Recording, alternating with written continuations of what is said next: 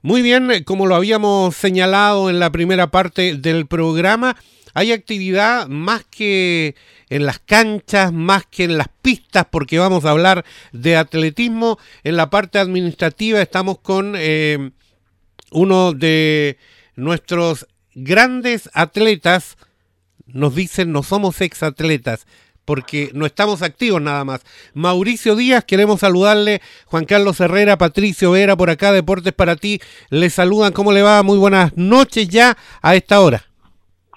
Hola, buenas tardes o buenas noches, chiquillos. Ahí le digo chiquillos porque todos somos jóvenes siempre y bueno, y, ahí a la radio, ahí a su, como tienen todos los días ustedes, eh, esta actividad deportiva y darla a conocer ahí por la radio y todo eso, lo que se está haciendo por lo menos. Mauricio, eh, supimos y nos inquietamos que en el día de hoy están constituyendo, hay una asamblea por los atletas olímpicos de Chile. Cuéntanos en qué consiste esto y cuál es el objetivo. Bueno, eh, es la lo que es la The World Olympic Association, que es la, la UOA, que es a nivel a nivel mundial, a nivel olímpico, que son todos los deportes, eh, todos los no, no atletas, sino todos los deportistas eh, que se hizo esta asociación que, que se hace en todos los países se está haciendo entonces acá en Chile tenía que eh, hacerse constituirse legalmente eh, porque lo está pidiendo el Comité Olímpico aparte paralelo porque vamos a trabajar paralelamente con, con eso para todos los eh, deportistas que son chilenos y han estado alguna vez en las Olimpiadas sea de tenis sea de fútbol sea de, de lo que sea. Entonces necesitaba hacer digamos legalmente la constitución digamos de esta Asamblea Constituyente para que se haga como Asociación de Atletas Olímpicos de Chile. Y de eso se necesitaba de todos los atletas olímpicos que han habido, digamos, el transcurso de, la historia y que estén vivos y todo, y sean, que estén, como dijiste tú, pueden estar activos o no activos. Se necesitaba 25 eh, deportistas chilenos que, que, tendrían, digamos, las características eh, emblemáticas, por decir así, las características de reflejar como ejemplo para la sociedad. Y entre esos que eligieron, bueno, me eligieron a mí, me llamaron y que yo estaba en, esos, eh, digamos, en esos parámetros y todo, y yo contento de que me vean así como un, un ejemplo, no no solo por las marcas que he logrado ni nada, sino se centraba más en, en sentido de cómo es la persona, los valores que llevaba siempre en su vida, los valores olímpicos que son y la ética, y eso poder transmitirlo a, la, a las nuevas generaciones o a las generaciones ahora, en poder a través de esta asociación ayudar a a deportistas en diferentes factores que empieza a, a haber ahora acá en Chile eh, con esta asociación mundial. Mauricio, Juan Carlos Herrera por este lado. Eh, gusto saludarte. Mauricio, como objetivo eh, de esta asociación, de esta asamblea eh, específicamente, eh, ¿cuáles son aquellos objetivos? Bueno, a nivel mundial es, proteger los derechos de los deportistas que, que hay, que cuando muchas veces dejan ellos de, de ser eh, deportistas olímpicos y, y eso, y se por decir así, se entre comillas, que se jubilen, no son ya no activos, sino son pasivos, eh, poder ayudarlos en, en asesoría relacionado con sus estudios o si tienen algún problema por económico, ayudarlos en ese sentido. Y también el otro es en inculcar a toda la juventud o niños que hay ahí hacer actividades, eventos a nivel nacional de poder eh, motivar a los jóvenes que hagan actividad física, pero principalmente también de los valores y la ética del deporte que se está perdiendo mucho. Y esto mismo, mm, digamos, estos mismos temarios se están haciendo a nivel mundial en todos los en todos los países, en cada país se está haciendo lo mismo que se centra en esos dos factores inculcar los valores eh, y, y, la, y la ética de lo que hace la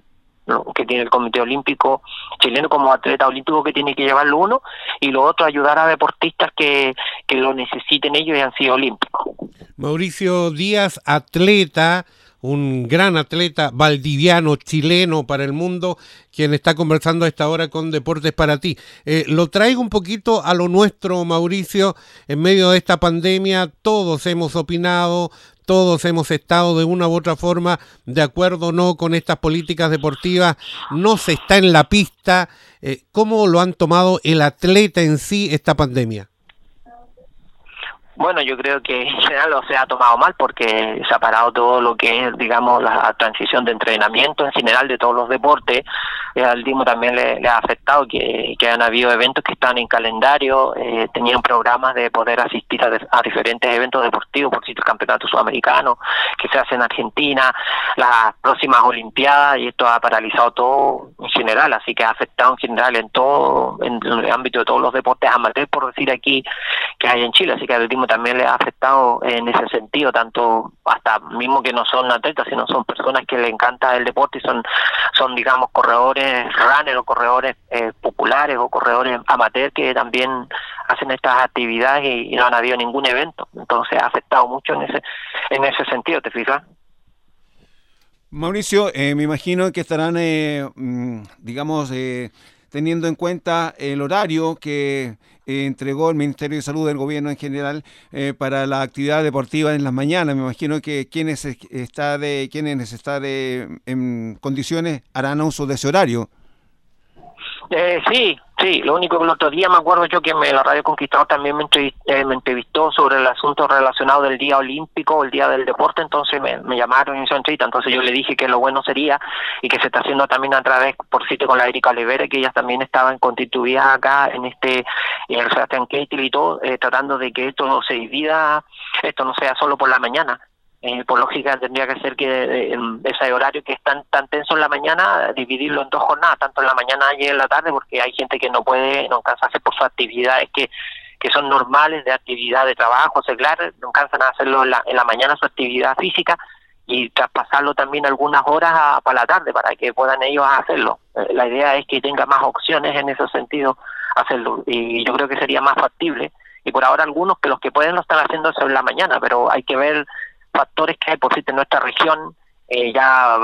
la luz va a ser muy van a estar oscuras ahora el clima complica mucho la temperatura salir en la mañana y todo.